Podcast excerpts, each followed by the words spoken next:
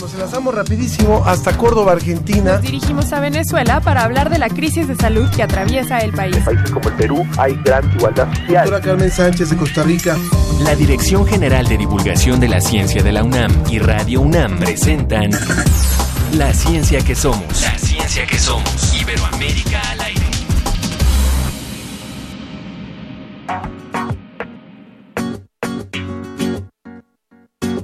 Siempre que te pruebo, sabes refrescante. Tengo muchos días esperando que me salves de todo el calor. Porque tú tienes un aroma tan hipnotizante. Tienes en tu un airecito que me enfría y me cambia el humor.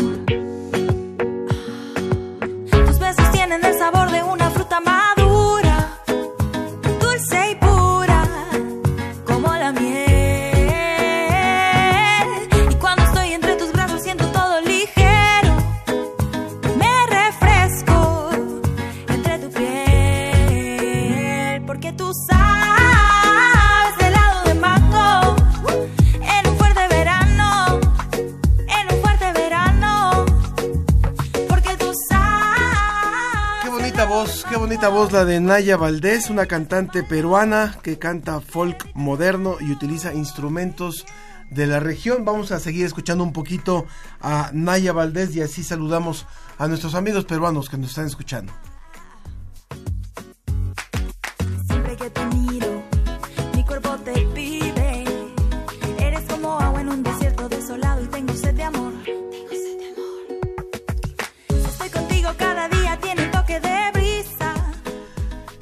Y escuchando esa bella voz, escucho a otra bella voz, a otra bella mujer que es Clementina Equigua y que hoy es nuestra coconductora invitada. Ella es bióloga, doctora en ciencias por la Facultad de Ciencias de la UNAM y además divulgadora. Ella es la responsable de comunicación del Instituto de Ecología de la UNAM. ¿Cómo estás? Pues aquí muy emocionada y nerviosa, oye, qué compromiso y esta invitación tan cálida, se los agradezco mucho. Siempre es un gusto tenerte, tenerte por aquí, Clementina.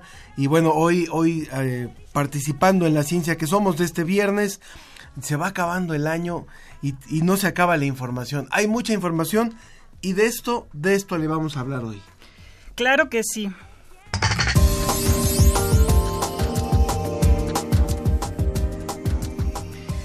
Bueno, pues tenemos a un colaborador invitado de la Agencia Iberoamericana para la Difusión de la Ciencia y la Tecnología de España, quien nos va a platicar de una investigación sobre la autodomesticación del ser humano. Qué tema tan interesante. Bien. También un experto nos va a hablar sobre 20 tecnologías que cambiarán al mundo, como es la nanotecnología, la desalinización del agua, dispositivos electrónicos dentro del cuerpo, entre otros muchos más. Y en el marco de la Feria Internacional del Libro de Guadalajara 2019 se presentó la Biblioteca Científica del Ciudadano. Los representantes del proyecto nos van a contar de qué se trata.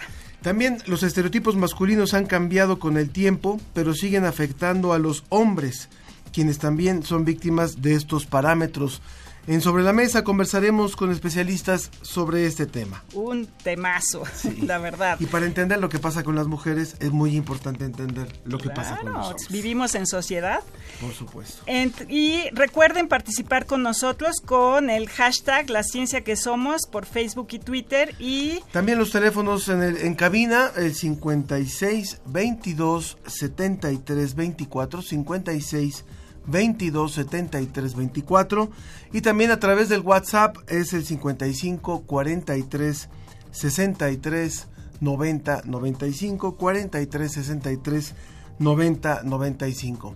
Vamos a presentarle eh, la colaboración de José Pichel. En esta ocasión él la hizo la hizo grabada. Entonces vamos a vamos a escucharlo, vamos a escucharlo porque hoy es día festivo en España. Hoy es día festivo en España, sin embargo, hace unos minutos José Pichel nos da nos da nuestra nuestra presentación.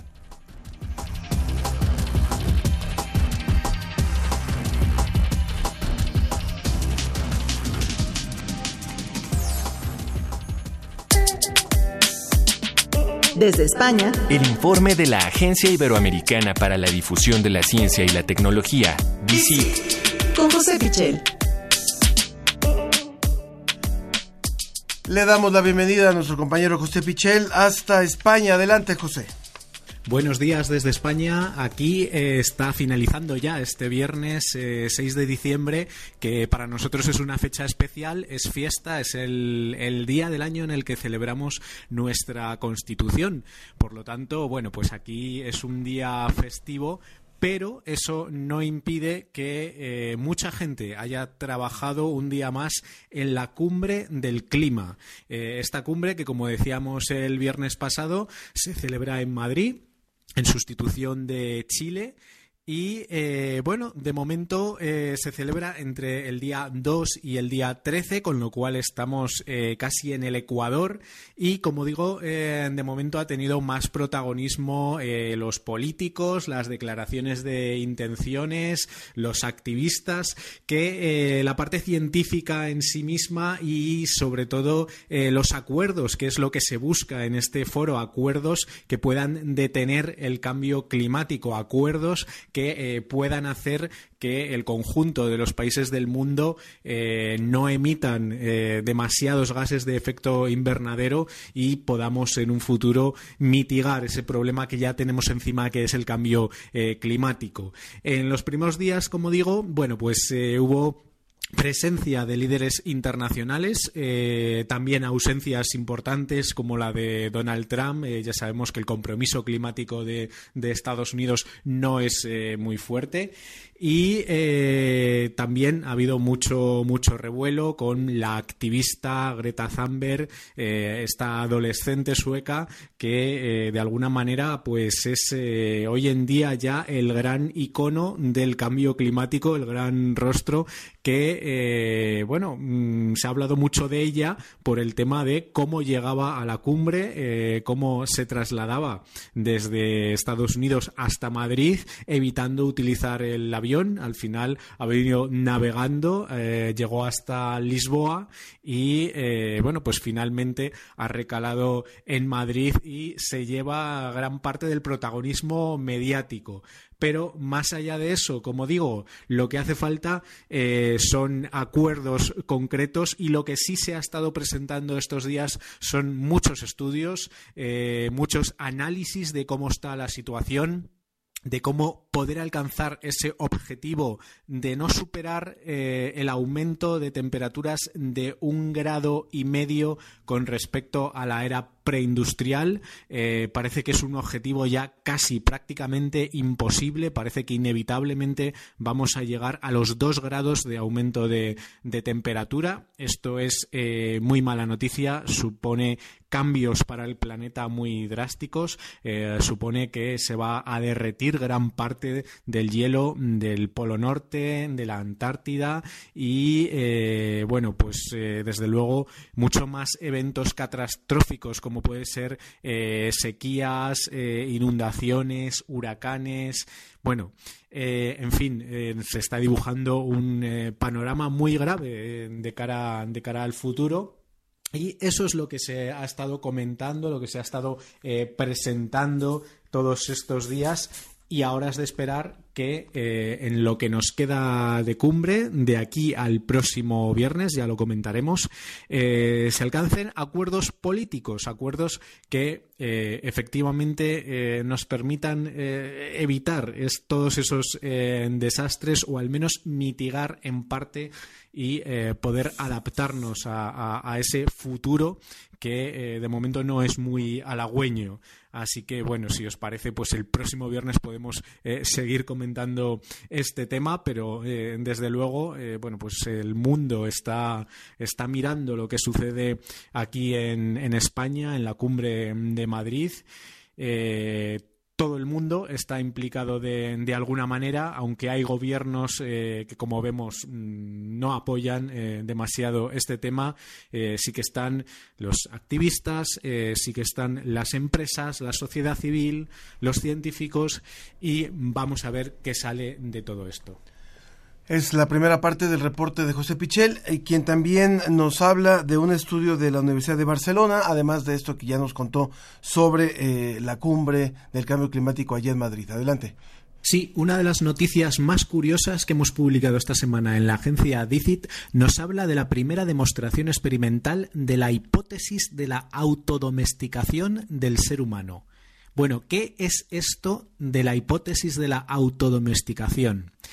Pues es una hipótesis que se remonta al siglo XIX y explicaría que los humanos eh, hemos desarrollado un comportamiento más amigable y más cooperativo, seleccionando a los compañeros según el carácter, es decir, seleccionando nuestras parejas según el carácter más cooperativo o más amigable que, que tenían, ¿no? Una forma de evolución. Y esa evolución eh, hacia un carácter más social también se habría marcado en la morfología del rostro eh, y por eso nos diferenciaríamos eh, de alguna manera de otros homínidos, especialmente de los neandertales. ¿no? bueno, esto ¿Cómo se puede demostrar eh, experimentalmente, como, digo? Bueno, los investigadores de la Universidad de Barcelona se han fijado para ello en genes, en genes concretos y lo que ellos eh, llaman toda una red genética que al parecer nos distinguiría eh, de alguna manera, pues eso, los humanos modernos con respecto a humanos de, épocas pasadas, nuestros ancestros, y también que nos distinguiría de otros grupos eh, de homínidos como los neandertales. Y además, para hacer la experimentación, eh, lo han hecho in vitro con células del síndrome de Williams. Este síndrome es un trastorno que provoca una morfología facial eh, característica y discapacidades cognitivas, pero también eh, aporta un carácter normalmente eh, más abierto, más simpático y de confianza. Entonces, de alguna manera, in vitro, los investigadores han podido probar cómo algunos genes específicos que están mutados en este síndrome también afectan a toda una red eh, neuronal en concreto a las células de la cresta neural que parecen las células clave eh, a la hora, como decimos, de desarrollar esas características más sociales, más de cooperación. Entonces, eh, por una parte, eh, con esta experimentación y por otra parte eh, con esa comparación eh, que podemos hacer entre nuestros genes actuales y los de nuestros antepasados y también los de otros grupos de, de homínidos, vemos que hay diferencias y vemos cómo esas diferencias se habrían marcado tanto en nuestro carácter para ser más cooperativos como en nuestro propio rostro, ¿no? De alguna manera con unos eh, rasgos quizá eh, más amables o más eh, amigables, ¿no? bueno, esta investigación me parece realmente curiosa y me parece que nos dice mucho de, de nosotros mismos y de nuestro éxito evolutivo, de cómo esa cooperación de alguna manera ha hecho que eh, progresemos como especie más de lo que pudieron hacerlo otros homínidos. Desde luego, bueno, seguro que hay eh, mucho que estudiar todavía en torno a esta cuestión, eh, pero desde luego me parece absolutamente una investigación interesantísima y muy, muy, muy especial y muy curiosa.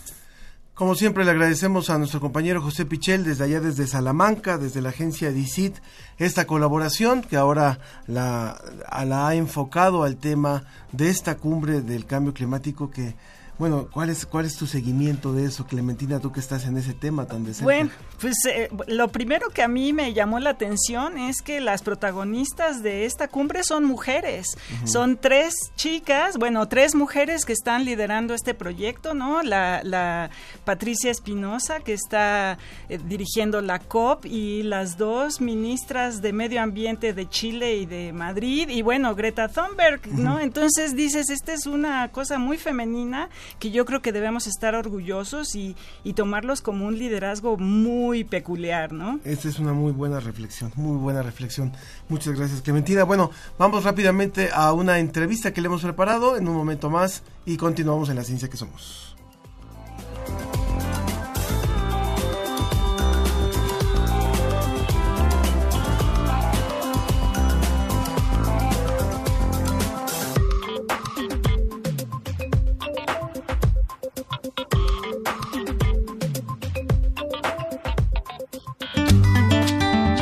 La ciencia que somos. La ciencia que somos. Entrevista. K2, ¿verdad? Estamos listos, está con nosotros el licenciado Christian Leclerc, director de K2 University Latinoamérica, en donde se dedican a certificar profesionistas y estudiantes de, en nuevas tecnologías. Bienvenido. Gracias, gracias por la invitación. Muchas gracias por, por esto. ¿Qué, qué es lo que hace en realidad esta, esta universidad que sabemos que tiene presencia en, eh, a través de 19 oficinas en todo el mundo? Básicamente, Cados empezó hace 20 años, es una empresa inglesa y se dedicaba en ese entonces a, mm, vaya, a mm, buscar talento para las empresas, pero más enfocado a la tecnología. Los famosos eh, CTO, todas las personas de sistemas, de robotización y de automatización. Entonces ellos lo único que hacían antes era como eh, ayudar a las empresas para buscar esos talentos y los ubicaban a las empresas. Y hace como unos cinco años la empresa dice, bueno, tenemos muchos candidatos, pero no son todos los candidatos que se quedan por la falta tal vez un poco de conocimiento en tecnología. Entonces lo que hizo Cados eh, se dedicó a formar una su propia vaya universidad eh, para ayudar a esos candidatos que no se quedaban en esos puestos, para ayudarles a, certifi- a certificarse en varios tecnología, como puede ser, eh, vaya, todos los procesos, eh, bueno, hay una, unos eh, términos que se llaman como la RPA, que es la automatización de los procesos en las empresas, eh, cosas como CRM, co- cosas como RP, o sea, todo vaya los procesos en una empresa que se puede automatizar, no solamente vaya en recursos humanos, en ventas o en tecnología, pero también en robotización, o sea, todo lo que tiene que ver con la nueva tecnología es lo que, que nos, Qué increíble. Sí. Qué increíble. Bueno, eh, mí me llamó la atención cuando estábamos preparando esta, esta entrevista, eh, bueno, todas las nuevas tecnologías, empezando por las energías limpias, Exacto. ¿no? Este,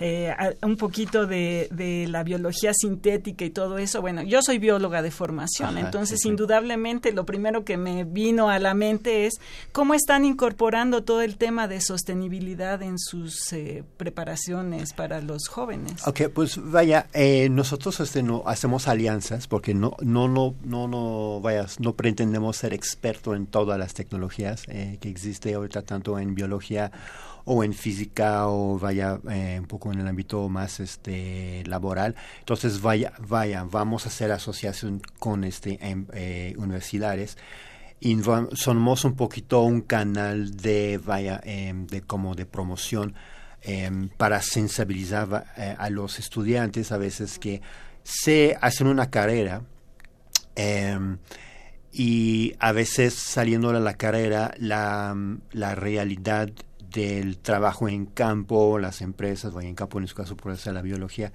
es un poco diferente de lo que vieron en, en la aula. Entonces nosotros aportamos esa experiencia o abrimos un poco los ojos para decirle a los estudiantes tienes que, que tal vez que en tus cuatro o cinco años de carrera puede ser que al terminar hace cuatro años no es lo mismo la tecnología tiene una No, claro, avance avanza rapidísimo. a- eso nosotros vemos cosas que, bueno, en, en las empresas lo vemos, ¿no? Tenemos procesos que certificamos a gente por un proceso eh, X y en seis meses que ya tiene la certificación llega la empresa y dice ya no es.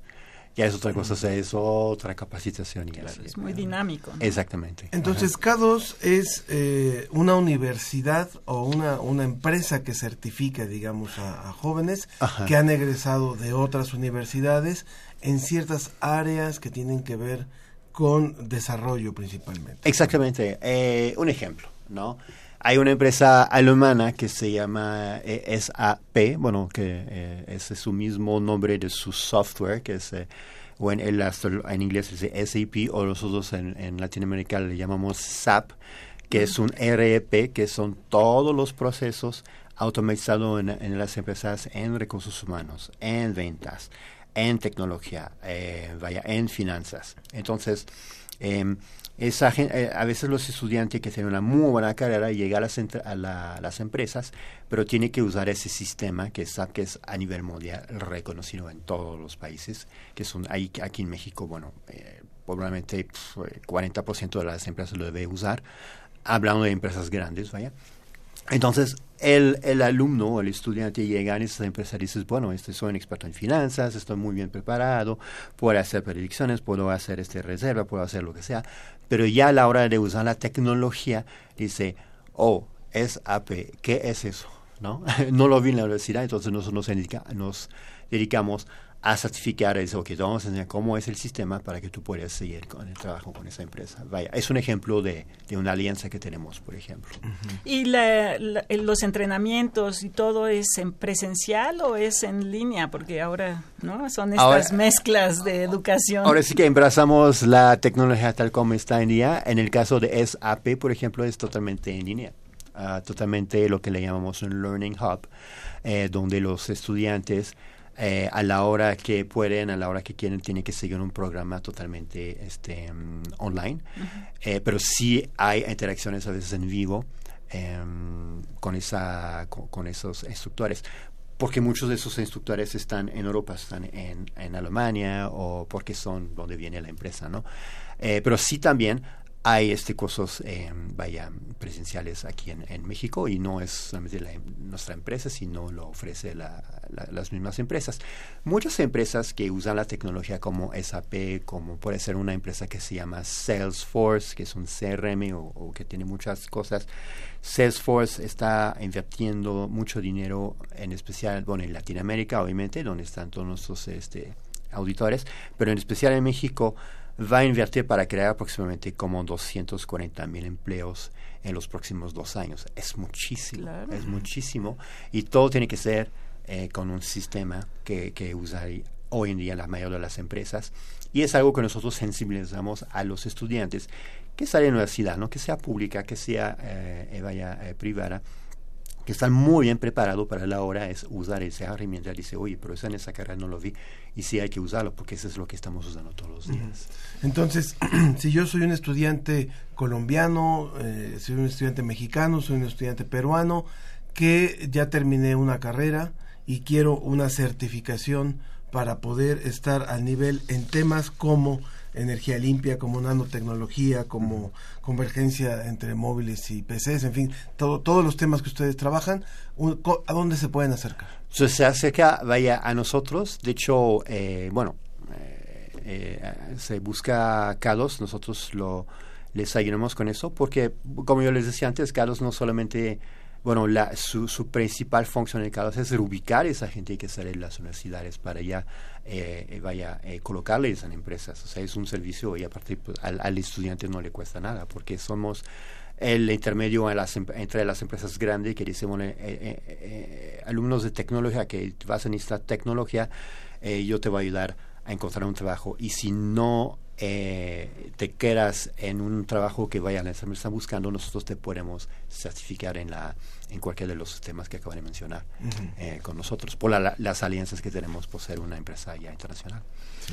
Eh, eh, estamos viendo que son como 20 tecnologías que cambiaron al mundo. ¿Cómo seleccionaron todas estas tecnologías? Porque lo, precisamente lo que están diciendo es eso, ¿no? Que estamos en una carrera tecnológica impresionante. Sí, justamente, eh, como eh, es que, bueno, hay como, eh, en inglés, digamos, hay siete clusters de, de tecnología, ¿no? Siete grupos de tecnología, que es desde la inteligencia artificial, eh, desde eh, Internet de las cosas, por ejemplo, que puede ser eh, RPA, que son las automatizaciones, los procesos, bueno, y los otros que existen. Entonces, hay como siete grupos y adentro de esos grupos hacemos subgrupos donde ubicamos eh, también este, otras tecnologías. Por ejemplo, no es lo mismo que nos habla una farmacéutica que busca un eh, técnico y este que mm, otra empresa vaya como, bueno, una empresa que puede ser un banco y que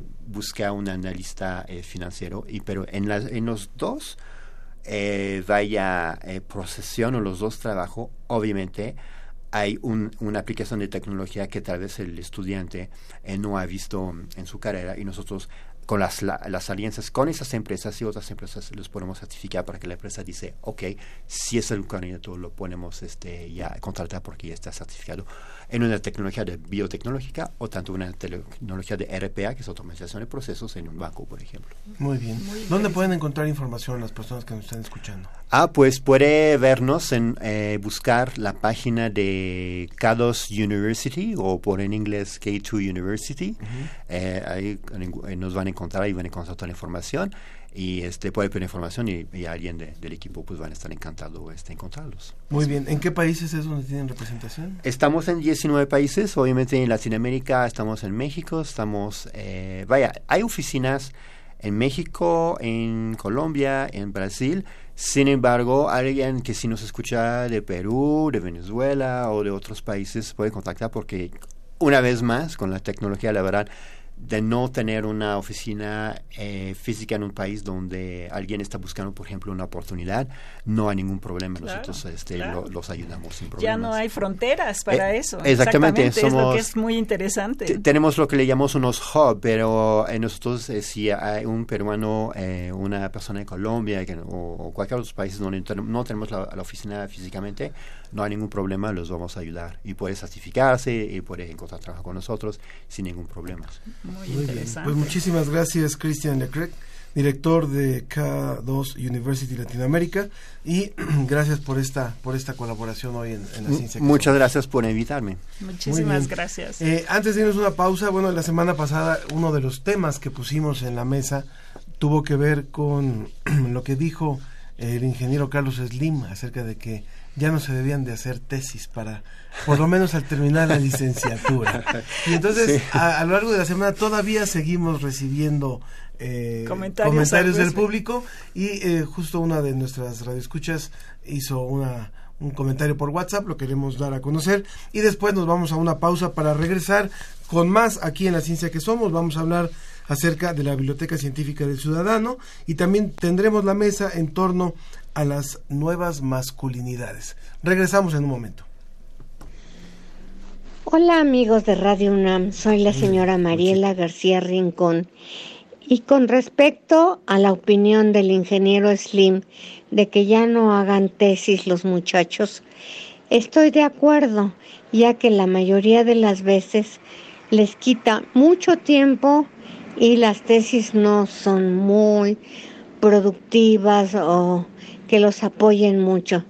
Tal vez sería mejor unos meses de servicio social que los vayan encauzando en el camino que van a seguir en sus profesiones. Muchas gracias.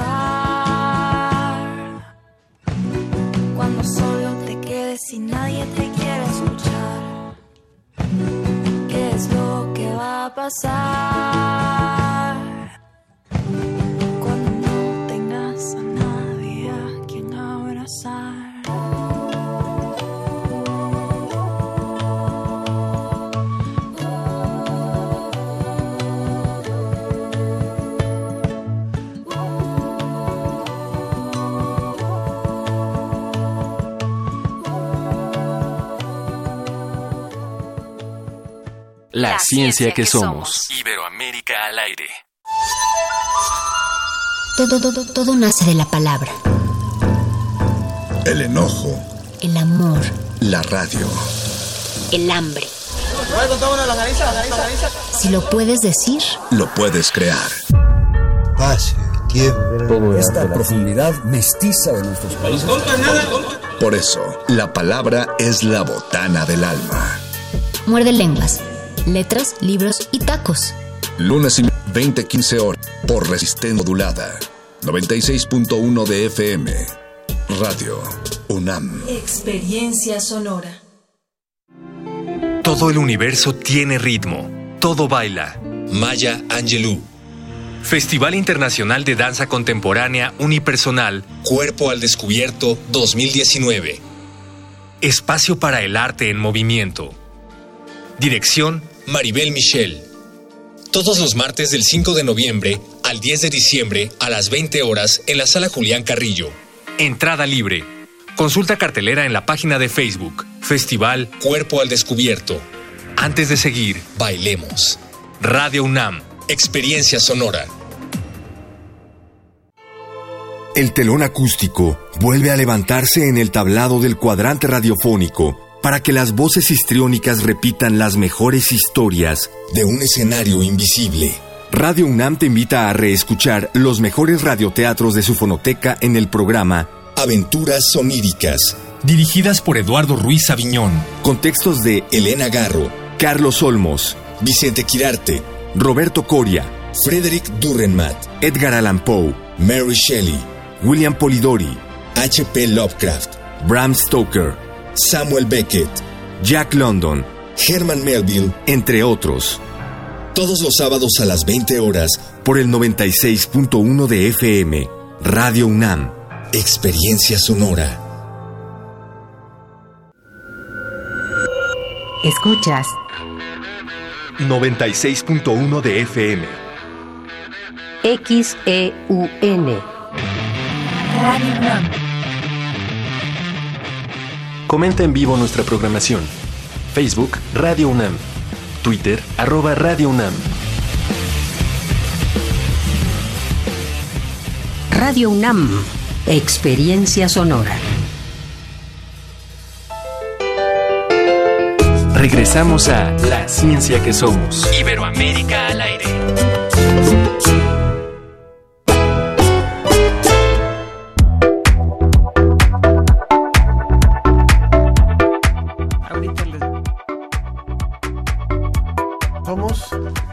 Estamos ya de regreso y bueno, nos da muchísimo gusto eh, haber traído un pedacito de la FIL para acá, de la Feria Internacional del Libro, porque ya que no podemos estar allá. Sí, bueno, qué gacho. Yo este- todavía me siento mal por eso. Esperemos que el próximo año, a ver si, que sea un propósito de año nuevo, el próximo año estar transmitiendo la ciencia que somos desde allá. Pero la verdad es que nos da mucho gusto porque el estado de Hidalgo, junto con muy buenos cómplices, están haciendo cosas importantes en torno tanto a la investigación científica como a la divulgación de la ciencia. Y creo que esta iniciativa de una biblioteca ciudadana de ciencia, una biblioteca científica para el ciudadano, pues la verdad es que es una, una muy buena idea que ahora ya está en las librerías y por eso me da mucho gusto poder presentar a nuestros invitados. Omar López Cruz, que es investigador del INAOE, del Instituto Nacional de Astrofísica, Óptica y Electrónica, allá en, en Puebla, ¿no? Muy buenos días, es un placer estar con ustedes. Muchas, Muchas gracias. gracias, y por supuesto, pues Tomás Granados, Tomás Granados, que es el editor y director de la, de la editorial Grano de Sal. ¿Cómo estás? Pues encantado de estar aquí, de pasar de ser escucha a participar en Qué el programa. No, muchas gracias. Muy bien, muchas gracias. Muchas gracias. Qué honor. Cuéntenos, por favor, eh, eh, cómo surge esta idea de la Biblioteca Científica del Ciudadano. Eh, eh, conocimos por ahí la, el texto que hizo el, gobernador en torno a esto, el gobernador de Hidalgo, pero nos gustaría más de viva voz de parte de ustedes, ¿cuál es la, cuál es la intención de esta biblioteca? Sí, mira, eh, por primera vez en la historia, yo tengo 55 años, ¿no? Estamos viviendo un ambiente de democracia, donde las personas pueden influir en las decisiones, ¿no? Entonces, esto es, esto es algo que no, yo, yo cuando menos he crecido en este sistema no había visto. Ya siendo científico, yo creo que hay una necesidad de conectarnos con el público, con la gente que tiene que tomar las decisiones, con la gente que paga la investigación en México. Y eh, estábamos pensando, Tomás y yo, de cuál sería el siguiente paso después de haber estado el año pasado también en la Feria del Libro. Entonces yo pensé y Tomás también estábamos ahí eh, intercambiando ideas de qué, qué podríamos hacer y entonces se nos ocurre que debe ser una colección de libros que se llame la Biblioteca Científica del Ciudadano, donde tengamos temas que no se cubren en las, en, las publicaciones que se tienen en México. Hay buenas, buenísimas colecciones, ¿no? Tomás conoce y ustedes conocen muy bien la ciencia para todos, ya lleva mucho tiempo, pero este es un enfoque nuevo donde estamos animando el diálogo, no nomás el investigador decir yo hago esto, ¿no? Y miren qué bien lo hago y todo eso. No, yo hago esto y puede servirte para tomar decisiones. Y en general en la selección de las obras eh, queremos eh, que los autores muestren cómo piensan ellos.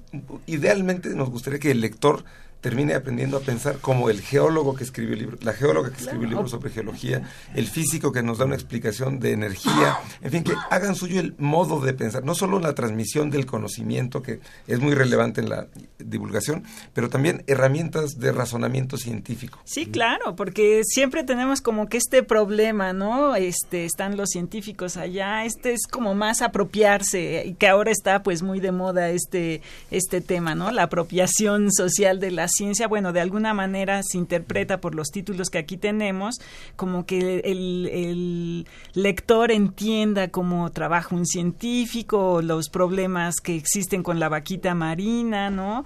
o en este que estamos viendo de predecir lo impredecible, pues ayudar a entender cómo, como dicen, piensa un, científico. Me parece muy, muy bonito. Y, me, gustaría añadir un dato del origen de, la, de, la, colección.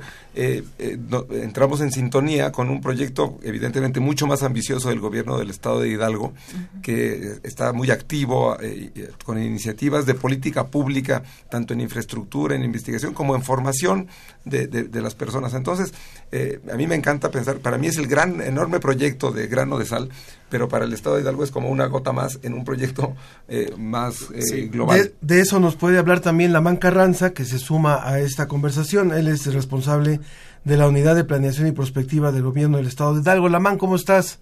Hola Ángel Figueroa, ¿cómo estás? Qué gusto estar en línea con ustedes, escuchar a, a Clementina, a Tomás Granados, Omar López pues estamos en línea. Por supuesto, pues justo lo que decía en este momento Tomás, que, que esta nueva colección, pues es eh, una nueva locura de, de, de, pero hablo en positivo de esta, de esta gran aventura de querer hacer tanto investigación como comunicación de la ciencia con el respaldo de, de, un, de una administración.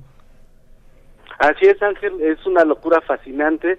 El gobernador Omar Fayad tiene un objetivo muy claro, lo ha dicho eh, Clementina, lo ha explicado muy bien, que es la apropiación social del espacio. Entonces, eh, de la ciencia en el espacio es muy, muy importante porque los tomadores de decisiones tienen que comprender eh, los elementos, la información, todo aquello que puede transformar la realidad y mejorarla.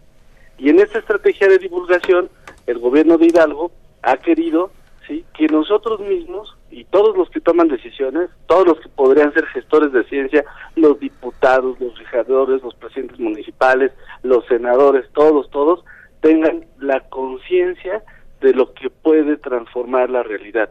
Y la Biblioteca eh, Ciudadana, eh, Científica del Ciudadano cumple ese objetivo porque genera un debate. No solo es qué vamos a discutir, por qué lo discutimos y cómo podemos incluso evaluar esa propia discusión para evaluar las decisiones que tomamos. Por supuesto. Hablemos de los tres, de los tres primeros eh, volúmenes que nos están presentando.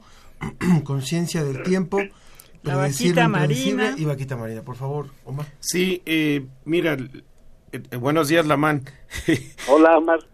es, es, fue también una, una sinergia y una cosa que no se había visto, que causó mucha sorpresa en, en, la FIL, fue de que un científico, un editor y un político se sentaran en la misma mesa para trabajar juntos. Es mucho el trabajo que se tiene que hacer. Por ejemplo, eh, deje, voy a hablar de la vaquita y luego te cedo la palabra, Tomás. Este libro me es este, familiar, porque yo soy de Baja California.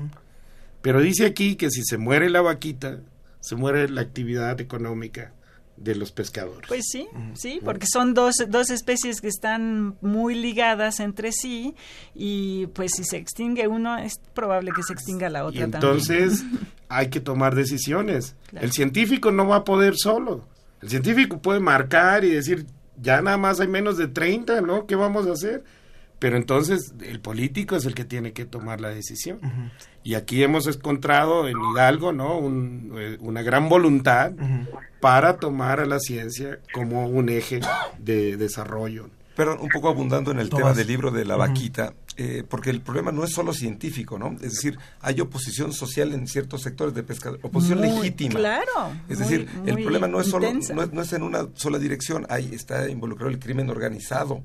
Eh, hay eh, tráfico de especies. Entonces, el problema científico no es nunca solo científico, y yo creo que eso está excelentemente eh, expresado en el libro este de Vaquita Marina de Brock Besessen, uh -huh. y yo creo que también en ese sentido la participación de un gobierno estatal una, eh, un, un, científico como Omar, pues permiten ver esta eh, riqueza y dificultad de la eh, aplicación del conocimiento científico, del uso del conocimiento. Claro, una, una cosa que a mí me parecería que no habría que olvidar en esta, en esta biblioteca, y bueno, ahorita se ha hablado mucho de los, de los tomadores de decisiones, pero efectivamente en el caso de la vaquita, la gente es la que se opone, o, y la gente es la que está discutiendo, la gente es la, ¿no? La sociedad de, de, los poblados aledaños es la que está muy preocupada de todo lo que está sucediendo. Les están llegando, de alguna manera les está llegando esta información a ellos. Y el agua que llega del río Colorado. Bueno. Desde sí. que construyeron la presa, la Totuaba ha estado en peligro, ¿no?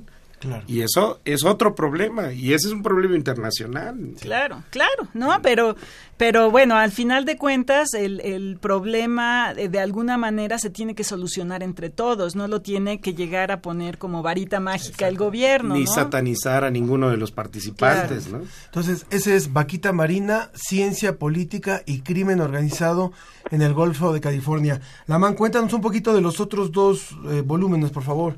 Pues energía para presidentes de para futuros presidentes es un es un tema es una discusión que va a estar por mucho tiempo, Ajá. así es que más vale que la abordemos y bueno eh, si lo hacemos de forma estimulante y abierta pues tendremos una estrategia de divulgación que va a hacer que llegue a todos este tema, ¿no? Y que nos permite, eh, ligándolo con Bajita Marina, pues entender las causas y los efectos y comprender que todos tenemos un nivel de responsabilidad. Y esto es muy importante, claro. como lo decía Omar, para no satanizar a ninguno de los participantes. Es decir, más bien decir, ¿qué es lo que te toca hacer a ti? Y medir cuánto estás haciendo. Eso es muy importante, definir bien los problemas de la vida pública de México. Sí. Porque eso lo olvidamos permanentemente, ¿no? Entonces, eh, esto que queremos ver es buscar hacer las preguntas correctas, incluso en el propio el, el, libro de Richard Mueller, de Energía para Futuros Presidentes, el autor ha cambiado de opinión, pero lo que sí nos lleva es hacernos las preguntas correctas sobre cómo debemos involucrarnos en un tema que va a estar durante muchísimos años. Entonces, si lo hacemos entretenido sí. y ameno, pues qué mejor. Por supuesto. Claro. Tomás, ¿quieres oh, hablar de uno de, otro de los libros donde está este vínculo entre la, el conocimiento científico y la responsabilidad política. Se refiere al que se llama Predecir lo impredecible, que tiene un subtítulo eh, deliberadamente provocador que se llama ¿Puede la ciencia pronosticar los sismos? Es una sismóloga eh, estadounidense en California, se llama Susan Hugh porque habla de por qué no se pueden pronosticar los, los temblores. Se ha dicho y se ha dicho. De, de diversas maneras. Esto es, es un recorrido eh, histórico-científico sobre las eh, lo, los que han sido candidatos a ser predictores de temblores y cómo han fallado, por qué han fallado, pero al mismo tiempo han generado nuevo conocimiento sobre los sismos y está ahí siempre presente la responsabilidad estatal de transmitir esas alertas, esas advertencias a la población Eh, entonces, de nuevo, vuelve a ser un caso en donde el conocimiento científico está vinculado con el bienestar de las personas en, en fuerzas eh, que están en tensión. Por supuesto. Quiero agradecerle a nuestros tres invitados, Omar López Cruz, investigador del INAOE, eh, del Instituto Nacional de Astrofísica, Óptica y Electrónica, Muchas gracias por Un placer estar con nosotros. Estar con ustedes. Tomás Granados, editor y director del Grano de Sal, gracias también. Por pues estaremos muy atentos. A y Lamán Carranza, de la Unidad de Planeación y Prospectiva del Gobierno del Estado de Hidalgo, también muchas gracias, Lamán. Ángel, muchas gracias, muchas gracias. Omar, Tomás Granados, muchas gracias. Eh, por este, este espacio es muy importante para nosotros, Clementina, eh, poder estar, eh, concurrir con ustedes y decirles solo para terminar de este lado, que eh, la ciencia tiene que tener un gran reconocimiento por su contribución histórica que ha hecho a la sociedad y a la economía. Por supuesto, muchas gracias, Lamán. Y bueno, eh, nuestros invitados han traído dos ejemplares de cada uno de los tres eh, números que nos están ofreciendo, que es Conciencia del Tiempo, de Marcia Juneró. Junerud, entiendo que se dice. Sí, es en, en por qué pensar como geólogos puede ayudarnos a salvar el planeta también Predecir lo impredecible de Susan Hook. Puede la ciencia pronosticar los sismos. Y Vaquita Marina de Brooke Bresen, también Ciencia Política y Crimen Organizado en el Golfo de California. Como nos vamos a ir a la mesa, y la mesa es sobre las masculinidades, la pregunta que le estamos haciendo al público para que pueda tener alguno de estos libros es eh, ¿por qué si los hombres tenemos permiso para tener miedo?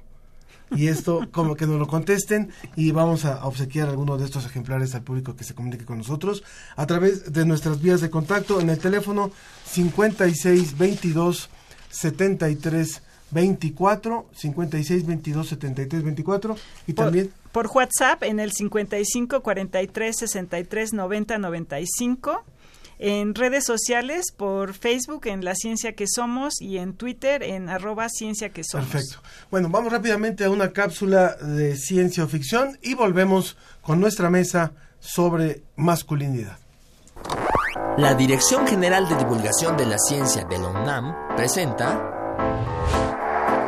Hashtag Ciencia o Ficción. En invierno hace frío porque estamos más lejos del sol. Total ficción. Es cierto que la órbita de la Tierra alrededor del Sol no es redonda sino elíptica, y esto significa que la distancia entre nuestro planeta y su estrella varía durante todo el año. Pero has de saber que no es la distancia entre la Tierra y el Sol lo que produce los cambios de estaciones ni de temperaturas. De hecho, la Tierra está en su punto más cercano al Sol a comienzos de enero y el más lejano a principios de junio. ¿Te parece ilógico? Te lo voy a explicar. Podrías pensar que la variación de distancia debería hacer más caliente el invierno y más frío el verano. Sin embargo, esta variación en realidad es insignificante en términos del clima. Y lo más importante, tampoco es la causa de que tengamos estaciones del año.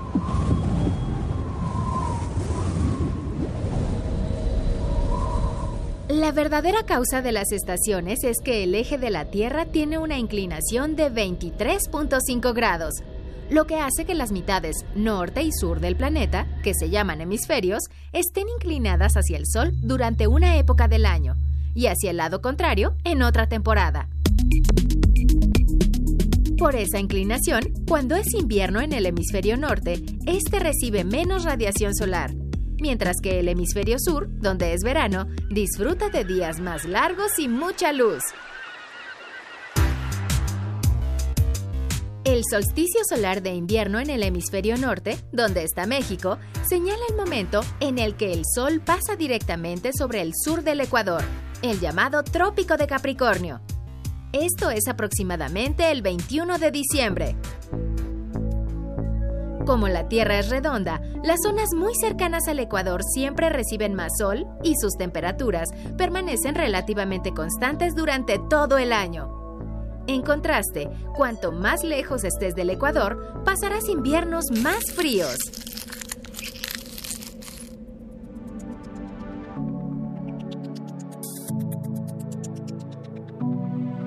Ahora ya sabes lo que es ciencia y lo que es ficción. No dejes de escucharnos y generar debate con nuestro hashtag Ciencia o Ficción. Síguenos en Twitter como arroba ciencia-unam. Esto fue una producción de la Dirección General de Divulgación de la Ciencia de la UNAM. Hashtag Ciencia o Ficción. La ciencia y sus respuestas están sobre la mesa.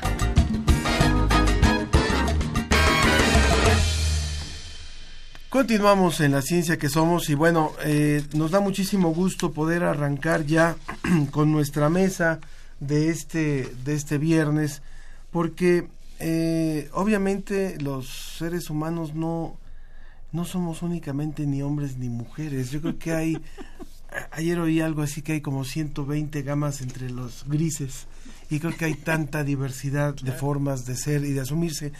Pero es muy cierto que cuando hablamos de lo que está ocurriendo en nuestro país y en Latinoamérica en materia de violencia entre personas en general y de violencia hacia la mujer en específico y violencia hacia, hacia los que deciden de forma diferente a lo que ha sido convencional por muchos años, tendremos que entender también qué está pasando con los hombres. Y por eso hemos querido hablar en esta mesa con eh, nuestros invitados del día de hoy, que es Juan Guillermo Figueroa, profesor e investigador del Colegio de México. Bienvenido, muchas gracias. Muchas gracias, buenos días. También está el doctor César Torres Cruz, doctor en Ciencias Políticas y Sociales por la UNAM, becario postdoctoral de la Facultad de Ciencias y forma parte del Sistema Nacional de Investigadores. Muchas gracias por estar aquí gracias. con nosotros Bienvenido. también. Buenos días, gracias. Y vía telefónica hasta Chile nos enlazamos con el doctor Francisco Aguayo, director de Masculinidades y Equidad de Género de la Fundación Cultura. Muchas gracias por recibir nuestra, nuestra llamada, Cultura Salud. Gracias por la invitación, un gusto de participar. Muchas gracias. Bueno, pues es, es hemos preguntado al público eh, eh, con el pretexto de regalarles un libro si los hombres podemos o no podemos sentir miedo. Y creo que por ahí empezaría yo empezaría yo a, abrir el, la conversación. También porque justo hace unos días leyendo una entrevista que le hicieron a Juan Guillermo en el periódico El País él decía que lo, se mueren más hombres por hacerse los machos que por enfermedades. Entonces, de ahí partiría para saber cómo nos estamos conceptualizando como hombres. Guillermo. Mira, yo creo que la pregunta que acabas de decir que se le hizo al público de los miedos de ser hombre sería de lo más interesante oír con lo que la gente está respondiendo. Porque hay un querido colega, pionero en los estudios sobre hombres, que trabaja ahora mucho en contra de la violencia, que él dice irónicamente que aquello que a lo, a lo que los hombres le tenemos más, más miedo es a ser ridiculizado por otro hombre. O sea, no, so, no es a las cucarachas, no es a las ratas, no es a las víboras, de, es el temor permanente de que otro sujeto masculino me humille o me gane en algo. O se ría de mí, se o, burla o de se, mí. o se ríe de, mi mí. debilidad. Porque al final de cuentas, lo que pareciera que va a estar haciendo es sube, o sea, me baja en la jerarquía de ser hombre. Entonces yo creo que una de las interpretaciones que algunas personas le damos a problemáticas a la que nos enfrentamos los hombres es que tenemos como un aprendizaje de género que nos va diciendo tú tienes que ser más que el otro y que los otros, pero nunca te dicen en qué y qué relevante, qué relevancia tiene eso. Entonces estás todo el tiempo como midiéndote en el Colegio de México publicamos un libro hace ya 12 años que se llama Sucede que me canso de ser hombre. Y alguna colega me decía, pero no se cansen, échenle ganas. Claro. Yo, yo decía, pero ganas de qué? Claro. Una, ¿Cuándo una... sabemos? Sí. Sí, totalmente de acuerdo con lo que comenta Juan Guillermo. Hay que pensar qué significa la masculinidad y cómo los hombres como sujetos de género nos relacionamos con ella. ¿no? Pensar en los miedos eh, conectado con lo masculino me parece muy interesante y también tengo muchas ganas de ver qué piensa la, la audiencia al respecto. Claro. Eh, escuchamos la primera intervención también del doctor Francisco Aguayo de, de, desde Chile. Sí, yo pienso también, como los colegas, que, que hay algunos miedos que están relacionados con, con la construcción de la masculinidad. Entonces, por ejemplo, miedo a no ser considerado un hombre de verdad o no ser considerado suficientemente hombre es un miedo que es socializado en la, en la historia de los hombres desde la preadolescencia o desde la niñez y va a ser un tema importante. Y en relación a la salud mental, me parece que el miedo a sentir algunas emociones, a expresar otras emociones o a pedir ayuda, son miedos que es importante que podamos considerar también en la conversación. A partir de esta pregunta, bueno, de, de, los miedos, eh, ¿cómo se transforma eso en violencia entonces? O sea, ¿cómo, ¿cómo deriva eso en conductas que ya van hacia, hacia la violencia?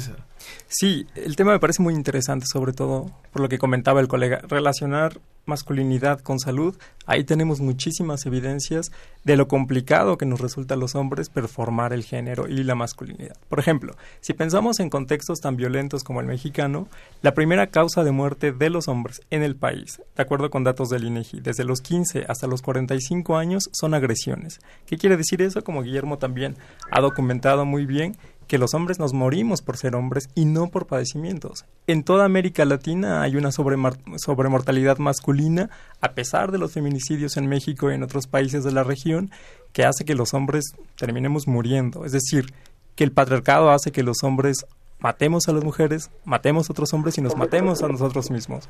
El suicidio es la cuarta causa de muerte en hombres jóvenes en este país. Entonces, es importantísimo pensar en eso. Claro, claro. Bueno, eh, yo crecí en una familia de cuatro hombres y, un papá, ¿no? Pero yo creo que desde chiquitos es eh, no nos enseñan que somos iguales, ¿no? A mí me llamaba la atención en alguna conversación que tuve con mi papá que decía es que tenemos que educarlos iguales a hombres y a mujeres. ¿No? No quiere decir que nos construyan iguales eh, o idénticos, ¿no? ¿Qué, opinan de esta idea que tiene que ser desde, desde chiquitos, ¿no? Que tenemos que, que tener los mismos valores, las mismas preocupaciones, cómo crecemos y así vas eh, quitando todas estas tabúes, digamos, ¿no? Mira, es, es, muy interesante lo que dices, porque yo viví en una familia de seis hermanos adicionales a mí y, y mi padre, aparte de tres hermanas yo y mi madre. Y la lógica era de, educación equitativa, igualitaria, con iguales de responsabilidades y demás. Yo no he visto nunca, y espero nunca verlo, a mis hermanos peleándose físicamente con alguien. y, y, no es broma, no es mentira. ¿eh? Y cuando lo cuento, hay gente que me dice, qué suerte. Lo ven así como un caso excepcional, como una cosa extraña. No, no, pero entonces tú eres, pero tú eres atípico. ¿no? Pero, pero Ángel preguntaba sobre cómo vincularlo con la violencia. ¿eh? Esas competencias de las que han hablado Pancho, de las que ha hablado César, una de las cosas que yo veo es una queridísima feminista universitaria, una mita, Teresita Barbieri, decía que la distribución de poder entre las personas es inequitativa, muchos lo confirmaríamos, ¿no? Pero y que no es normal, que no es natural pero que para poder mantenerse esa inequidad en, el ejercicio del poder, recurrimos a la violencia. Entonces, que la violencia está un poco, en gran medida sustentada por lo contrario a lo que tú preguntas, por creer al ser socializados y socializadas que las relaciones, que tenemos derechos diferentes. Entonces, como eso no es no sé cuál es la mejor palabra, pero lo más cotidiano como humano, lo más esperado como humano. Quienes quieren mantenerse en ciertas posiciones de jerarquía ejercen poder sobre otros a través de la violencia. Pero no solamente, y con esto cierro esto, de hombres a mujeres, sino lo que me gustaría mencionar es entre hombres. Uno domina a otros hombres. Hay lecturas diferentes, categorías distintas, hegemónica, dominante, lo que sea pero el poder se sostiene muchas veces, o se pretende sostener, a través del ejercicio de la violencia. Que quizás sí era históricamente, ¿no? Eh, las antiguas culturas, bueno, pues sí era mucho el poder entre hombres y a lo mejor así evolucionamos en cierta manera, ¿no? Claro.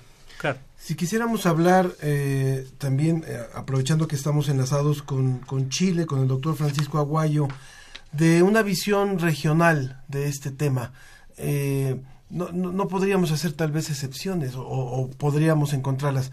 Es decir, cómo ha sido esta introyección de cómo, cómo nos toca ser varones y hasta dónde ni siquiera nos lo hemos cuestionado en muchos sentidos y cómo esto es una, una imagen similar en muchas partes de la región, Francisco. Bueno, lo primero que comentaría tiene que ver con la magnitud de la, de la violencia. En América Latina eh, es la región del mundo donde hay más homicidios. Ese es un primer asunto que tenemos que considerar. Es un problema muy complejo, se relaciona desde el narcotráfico hasta eh, cómo los hombres son socializados y el ejercicio de la rabia y del poder, como comentaba Juan Guillermo. Luego eh, hay que entender que el ejercicio de la violencia masculina eh, afecta a mujeres y a hombres y son problemas específicos que requieren un lente, una mirada eh, eh, particular. Entonces, piensen que una de cada tres mujeres en América Latina ha sufrido violencia por parte de una pareja íntima alguna vez. Piensen que nueve de cada diez casos de, violen de violación en América Latina, eh, el, el perpetrador es la pareja íntima. Entonces tenemos un, un, un, gran problema donde el, en la mayoría de los casos quien perpetra la violencia es los hombres. Entonces eh, tenemos que preguntarnos por qué ocurre esa violencia, qué, qué hace que, que parte del ejercicio de la masculinidad eh, lleve a que en determinadas circunstancias los hombres ejerciten violencia. También me hacía pensar el tema del miedo, en el miedo que eh, tienen las mujeres, en el, piensen en el tema del silencio. En estos días, a propósito de la performance que unas colegas jóvenes feministas chilenas eh, las tesis eh, hicieron hace tan solo dos semanas sí. y, y, que se ha replicado en varios lugares, en Ciudad de México también. Eh, eh, en las redes sociales se han denunciado, muchas mujeres han denunciado, siguiendo el, uno de los versos del, de la canción, eh, en ciertos momentos en que fueron abusadas o acosadas sexualmente. Entonces imaginemos, eh, son miles de mujeres las que han eh, revelado esto en las redes sociales y eso me hace pensar en el miedo que viven las mujeres a propósito de la violencia eh, masculina en el plano en el plano sexual. Claro. Estamos, a, estamos hablando con el doctor Francisco Aguayo, director de M, Masculinidades y Equidad de Género Fundación Cultura Salud en Chile, con Juan Guillermo Figueroa, profesor investigador del Colegio de México, y con el doctor César Torres Cruz, doctor en Ciencias Políticas y Sociales por la UNAM, sobre este tema de cómo entender hoy la masculinidad.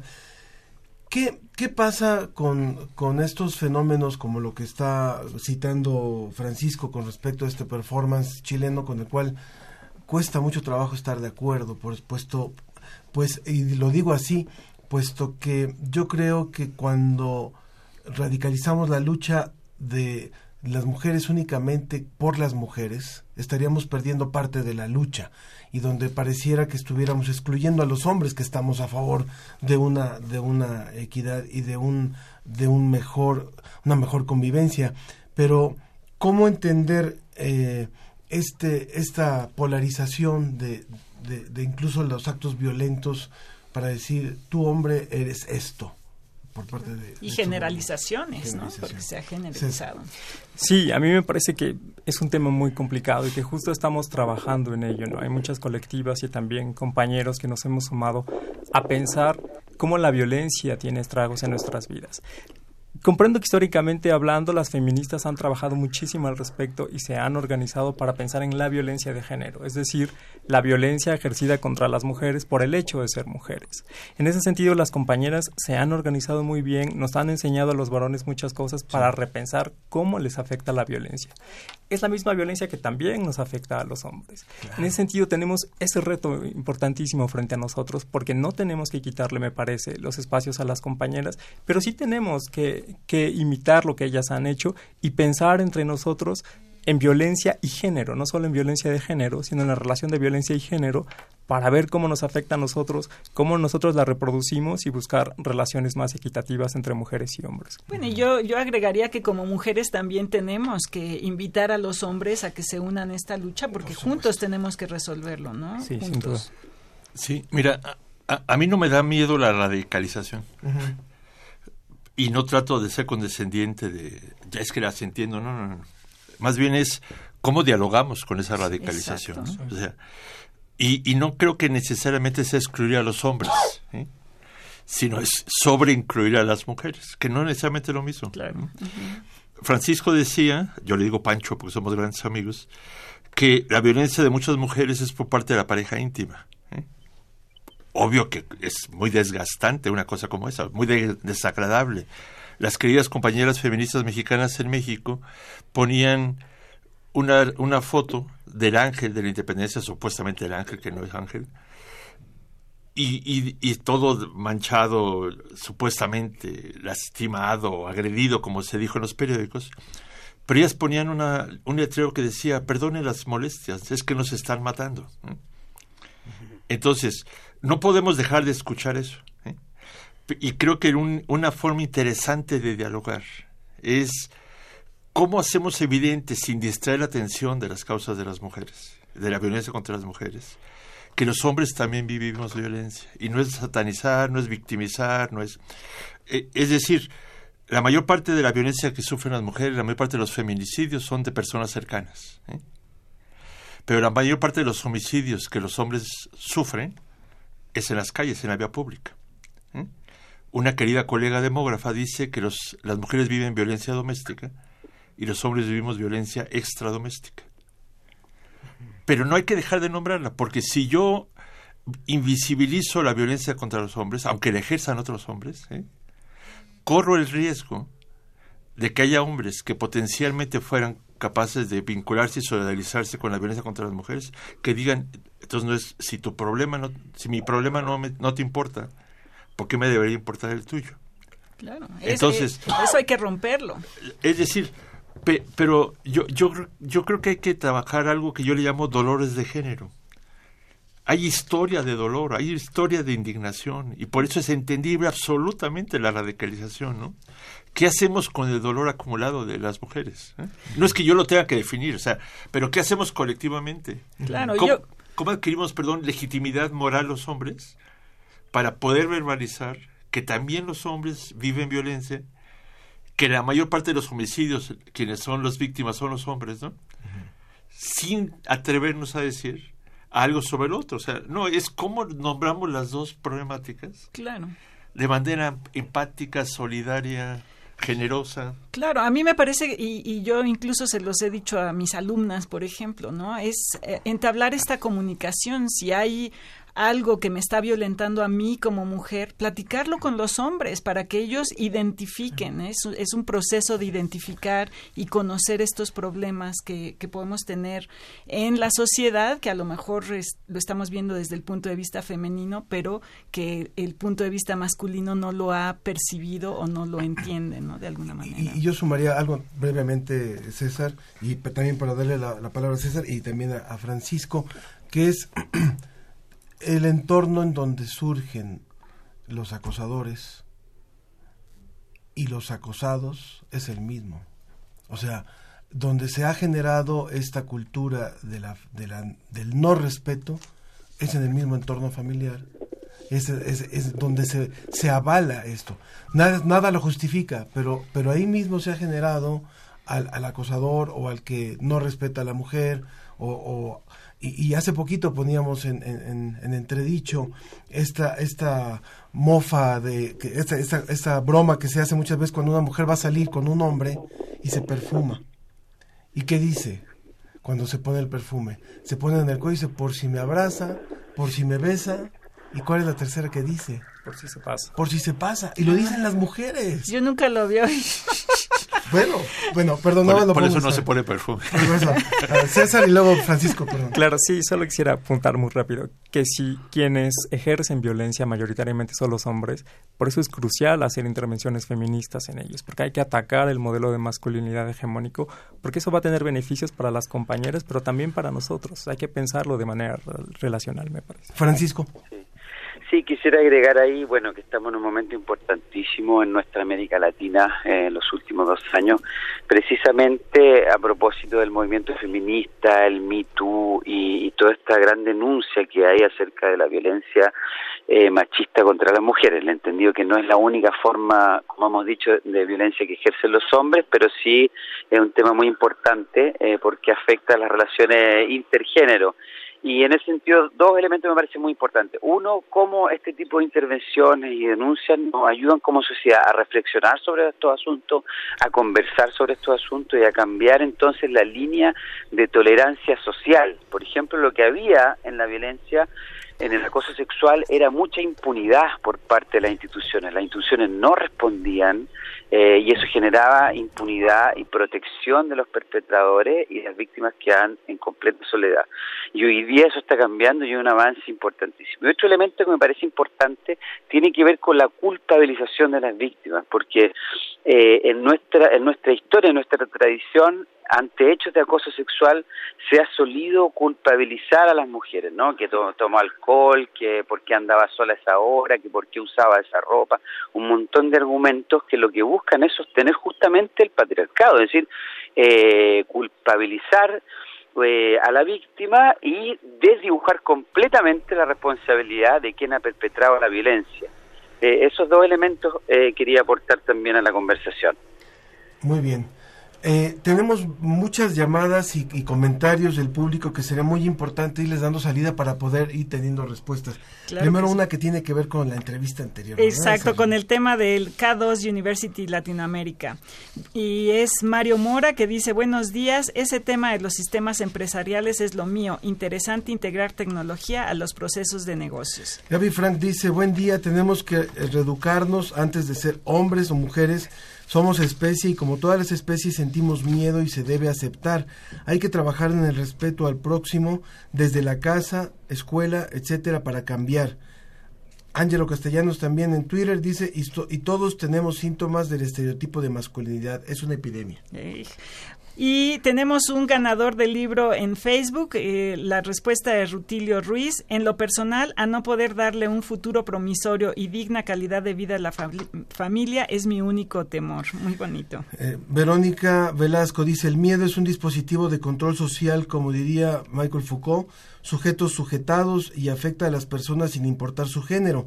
Los hombres sí también lloran y se vale sentir igualmente sin importar el género no a la castración emocional, pero en la medida de lo posible desenmascarar el miedo siempre tiene un propósito domesticador.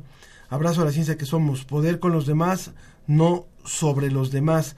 Radicales sí, porque hay que ir a la raíz, a las causas. Extremismos solo generan violencia. Y el problema de la violencia no se soluciona integralmente sin educación y de construcción de roles y estereotipos.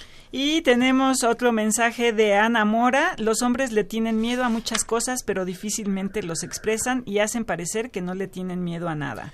También Alice, eh, Alice Toribio dice, todos como humanos y por lo tanto capaces de experimentar emociones independientemente del género, podemos experimentar miedo, tristeza, alegría o cualquier otra. Ojalá pueda tener el libro de Ciencia, Política y Crimen Organizado. Tengan un excelente día, les felicito por el programa. Muchas gracias, Alice. También eh, nos ha escrito eh, otra persona, ahora les doy el nombre. Dice, escuché la entrevista sobre la biblioteca. Mi nombre es Pedro Roberto Vargas y claro que los hombres podemos sentir miedo y tenemos emociones y reaccionamos. Es un mandato el no tener miedo. Y desde pequeño nos, a nosotros nos dicen, por lo menos a los hombres, no tengas miedo y eso hace que en lo oscurito sí haya miedo y esa frustración de no poder expresar libremente el miedo ya en adelante se convierte en violencia contra todos. ¿Qué tienen que decir al respecto? Mira, yo tengo muchas cosas, pero las voy a decir rapidísimo. Habla, sin miedo. Para no robar. no tengas miedo. Trataré de disimular el miedo. Pensando en los comentarios de la gente, que sí me parece maravilloso escuchar y dialogar, yo no diría tanto que la masculinidad es una epidemia. ¿eh? Porque entonces es satanizar todo lo que es el ser hombre, ¿no? O la forma de ser masculino. Hay elementos de la masculinidad que algunos le llaman tóxica, o que otros le llaman violenta, etcétera, etcétera, que es lo que hay que cuestionar. Quienes estudiamos salud de los hombres llegamos a citar a colegas que hablan de que la masculinidad es un factor de riesgo, pero cierta masculinidad. En Colombia, queridos colegas hablan de la que están construyendo o tratando de construir una masculinidad sentipensante. Es decir, una masculinidad que combine la emoción con la razón. Que eso respondería a lo que dice alguien de los que ustedes comentaron, no a la castración emocional de los hombres. O sea, yo creo que una masculinidad que estimulara la parte emocional compensaría muchos de los huecos que están legitimando la violencia. Francisco está investigando la depresión masculina, por ejemplo que hay, gente en una mirada de la ciencia que, que describe como que los hombres no queremos reconocer que estamos deprimidos, porque se ve como una debilidad, ¿no? Un colega de un doctorado en estudios críticos de género, Carlos, en Ibero- y la Iberoamericana, está investigando la agencia emocional de los hombres. Es decir, qué tanto los hombres, o cómo los hombres, nos confrontamos con cómo nos enseñaban a vivir las emociones. Entonces, yo sí creo que hay eh, estrategias muy alternativas. Y un último comentario. Pancho habló del suicidio. A mí se me hace un tema crucial de diálogo, investigación y demás. En casi todos los países del mundo se intentan suicidar más las mujeres que los hombres. Y Pero se acaban suicidando más los hombres Son que las más mujeres. eficientes. Por violencia, pero además porque muchos intentos de suicidio de las mujeres en realidad no eran búsqueda final de suicidio. Eran intentos de ser escuchadas, de demandar ayuda. Y lo que dice la literatura, irónicamente, es antes muertos que pedir ayuda a los hombres. Entonces un hombre, es- un hombre prefiere suicidarse antes que pedir ayuda. Hacerlo efectivo, claro. Entonces eso no es mucha ganancia de ser hombre. Eh, Francisco. Sí, eh, estaba escuchando atentamente ahí a Juan Guillermo en la misma línea. Bueno, creo que hay, hay nuevas demandas hoy día, tanto sobre las mujeres como sobre los hombres. En el caso de las mujeres, por ejemplo, que salgan al mundo del trabajo remunerado, que estén más empoderadas. Y en el caso de los hombres, bueno, que eh, dejemos de, de acosar, eh, que dejemos de ejercer violencia, que, que salgamos del pedestal, digamos, y nos rela- relacionemos con simetría, que seamos más emocionales, que nos involucremos con los hijos. Eh, estamos en ese momento histórico, diría yo, donde eh, a los hombres antes se les exigía que fueran los proveedores en su vida adulta y hoy día están estas otras nuevas exigencias. Y ese, ese proceso de cambio cultural eh, creo que necesita mayores espacios de reflexión, de conversación, de diálogo, de, de construcción, ya sea en espacios terapéuticos, en espacios grupales, conversaciones en la familia, entre padres e hijos. Y ahí yo creo eh, fuertemente que los hombres necesitamos escuchar más atentamente la interpelación de las mujeres, por ejemplo en el tema de la violencia, y también necesitamos eh, construir es- espacios de negociación con nuestras parejas mujeres, en el caso de los hombres heterosexuales, y nuevas formas de conversar sobre estos asuntos, por ejemplo, de las emociones y de nuestras debilidades con otros hombres. Claro. Aprovechamos para leer otras llamadas. Gracias, Francisco. Mili dice, los hombres pueden tener, sentir miedo porque son sensibles como cualquier ser humano. También Luis de Perea dice, eh, como dice Galeano, la mató por miedo. ¿no? Y Francisco Ferrer, desde Hidalgo, escucha la ciencia que somos todos los viernes. Felicidades por los temas. Tenemos dos ganadores de libros, a Ana Patricia García que dice que los hombres deben tener y expresar sus miedos. No es malo sentir miedo. Por ejemplo, miedo a perder un hijo o mamá enferma. Y Saúl Mesa Islas dice, el miedo es la herramienta que nos ha permitido sobrevivir como especie. Damián en Twitter dice, estoy en camino de creer que el concepto de género es tóxico en sí mismo, al poner de antemano restricciones en tanto construcción social. Sé que en este momento no se puede obviar, pero deberíamos pensar en los demás como personas iguales a uno mismo. Y tenemos que ir cerrando. Y yo, nada más quisiera retomar algunas de las ideas porque eh, es, es, es curioso, estamos hablando de un problema y, y- y estábamos hablando de masculinidades y caemos, por supuesto, que en un tema que tiene que ver con violencia y con violencia hacia la mujer. Lo que, lo que sería muy importante decirles a las mujeres que nos están escuchando es, eh, lo- tampoco está fácil ser hombre. O sea, a los hombres también se nos han impuesto un montón de condiciones que ni cuenta nos damos, que ni, que ni reflexionamos muchas veces y, y, que, y que si no se cumplen eh, también, eh, también son como sujeto de agresión. Eso no justifica, por supuesto, nada, ningún, ningún acto violento ni nada, pero creo que este diálogo de qué nos han impuesto a unos y a otros, para ver si estamos de acuerdo en continuar con eso, es lo que podría a lo mejor generar una nueva relación entre, entre todos. Claro. César, por favor. Sí, de acuerdo. Um, bueno, para ser muy breve e ir cerrando, me llamó la atención de los comentarios de la audiencia que decían, antes de ser mujeres y hombres, somos seres vivos o somos seres humanos. Sí, pero no hay que olvidar que el género es, un, es una categoría de identificación primaria, es decir, nacemos y morimos hombres y mujeres. Entonces, hay que tomar en cuenta que a partir de eso hay que repensar las relaciones de género porque nos determinan. Somos sujetos generizados, todas las personas. Entonces, bueno, es importante que no podemos dejar de lado esa dimensión porque es una dimensión que nos atañe a todas y a todos. Y también me llamaba la atención que decían, podemos, los hombres pueden sentir miedo, no podemos, sentimos miedo. La diferencia es que hay que identificar estos mandatos sobre lo masculino y lo femenino y ver cómo nos atañen. Entonces, bueno, para cerrar yo diría que hay que aprovechar la efervescencia colectiva que las mujeres feministas han puesto en el espacio público, sumarnos a ellas, pensar en cómo la masculinidad nos está atacando y nos está matando a todas las personas y también pensar en los privilegios que nos otorga lo masculino y a partir de ahí construir relaciones de género más igualitarias. Comentario final, Francisco, por favor, Francisco Aguayo, director de Masculinidades y Equidad de Género. Eh, bueno, en mi país, Chile, en este minuto estamos viendo un, rico movimiento social. Eh, ha habido, por cierto, cosas muy dolorosas como la represión policial y todos los ojos, por ejemplo, que debido a la represión policial se han perdido.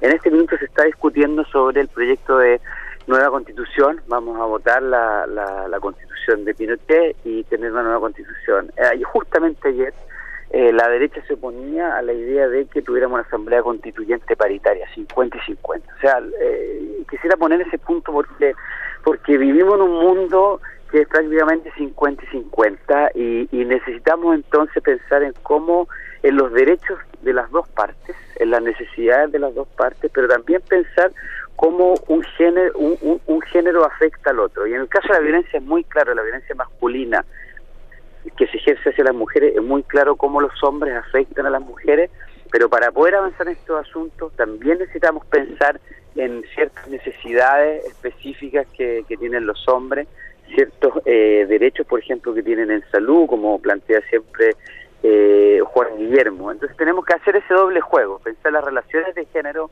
pero también pensar lo que está ocurriendo al interior eh, de cada género. Creo que solo así podremos avanzar hacia un mundo donde tenga igual valor ambos géneros, eh, iguales derechos y, podamos también cuestionar esas diferencias que hacen daño.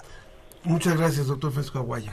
Sí, dos comentarios. Reaccionando a la, a la, frase de que no es fácil ser hombre y para que no se trivialice quisiera terminar musicalmente, aunque no voy a cantar. No, no, no, no nos espantemos. No, tengan miedo a eso. Amparo Ochoa tenía una canción que decía eso de jugar a la vida es algo que a veces duele.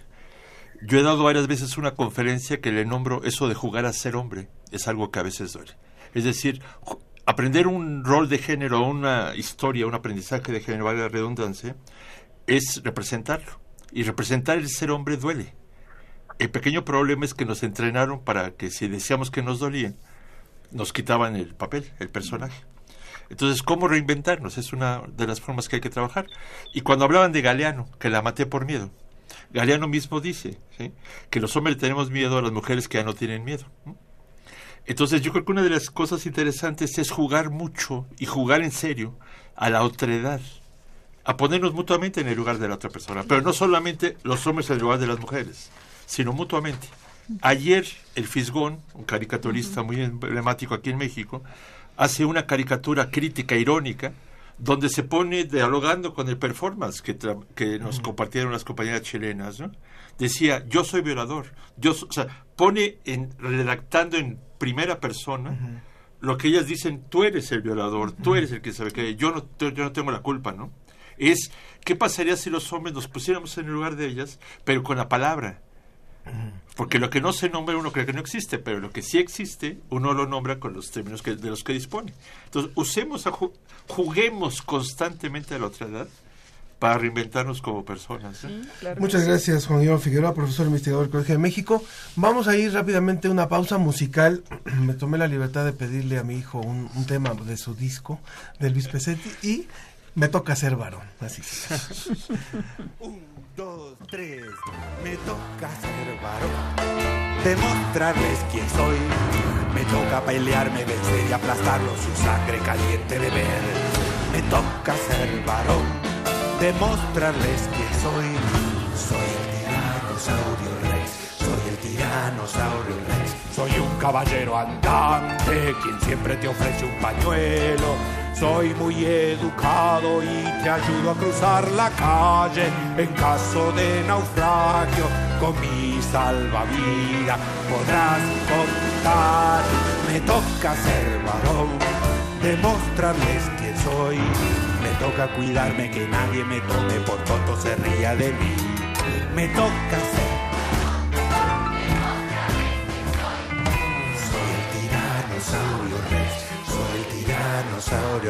Haré deportes arriesgados, escondiendo mis... Bueno, pues seguimos, seguimos. Eh, les recomiendo esa canción de, Luis Pesetti, Me toca ser varón. Y está en la vía telefónica otro pedacito de la FIL de, eh, de la FIL de Guadalajara, la Feria Internacional del Libro. Eh, Ginarelli Valencia, periodista de Criterio Noticias de la radiodifusora de la Universidad Autónoma del Estado de México. Bienvenida Ginarelli, cuéntanos por favor de este libro que han presentado, Narrar la Ciencia, una mirada desde el periodismo. Hola, ¿qué tal Ángel? Te saludo con mucho gusto. Pues ya estamos aquí listos para participar en la Feria Internacional del Libro. Estamos los miembros de Criterio Noticias, Daniela Sandoval, Carlos Hernández Zarza, Greta Díaz, eh, pues también participa en esta publicación Jacqueline Valderrábano y tu servidora, que pues tenemos reportajes que están en esta edición, en este libro, que reúne 10 reportajes que han sido premiados en diferentes certámenes eh, tanto estatales en el Estado de México, por supuesto, y a nivel nacional. Y bueno, pues ha sido un esfuerzo de los últimos seis años de Criterio Noticias que pues ha sido nuestra apuesta, eh, pues impulsar el periodismo de ciencia. Esto como eh, pues nuestro compromiso de democratizar el conocimiento, de elevar la cultura científica de la población y por supuesto a través del periodismo, pues dotar de herramientas a la ciudadanía para que pueda tomar mejores decisiones. Estos diez reportajes ay, perdón, van desde salud, de medio ambiente, también eh, pues no pasar por alto las ciencias sociales a través de los grupos vulnerables, eh, pues como son los indígenas y los migrantes. Y bueno, pues hoy ya se estará presentando a las 4 de la tarde aquí en la FIL y pues nos da mucho gusto que nos abran este espacio para hablar de esta publicación. Por supuesto, nos enlazamos también con Greta Díaz, también reportera de este grupo de Criterio Noticias. Cuéntanos también, por favor, algunos de los otros temas que están en este libro de, de narrar la ciencia.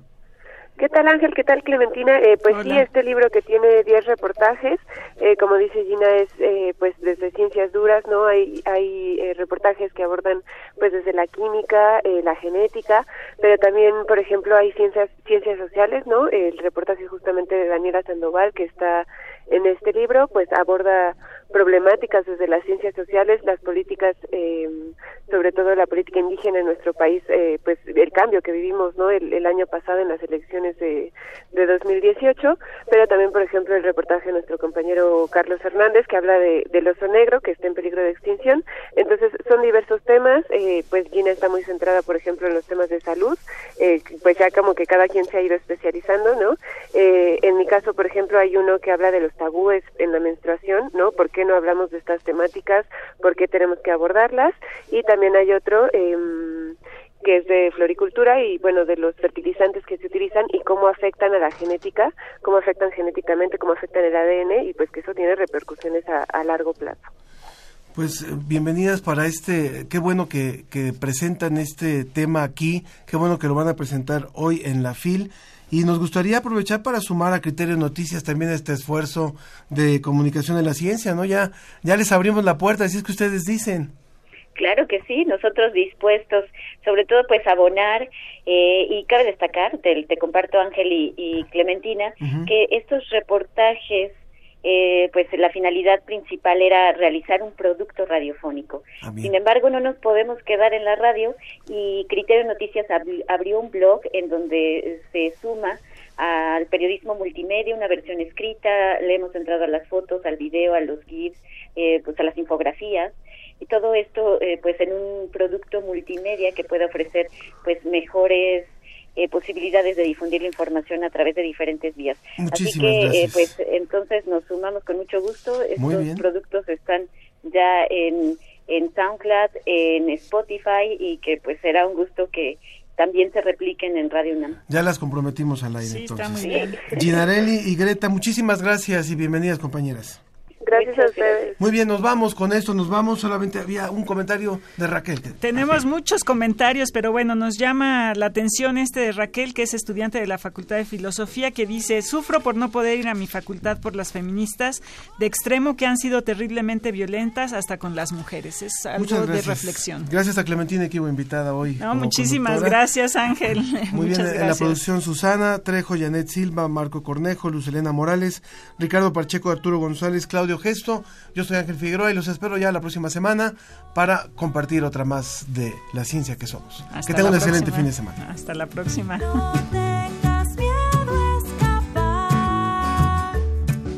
Esto fue La Ciencia que Somos. Iberoamérica al aire. Los esperamos el próximo viernes.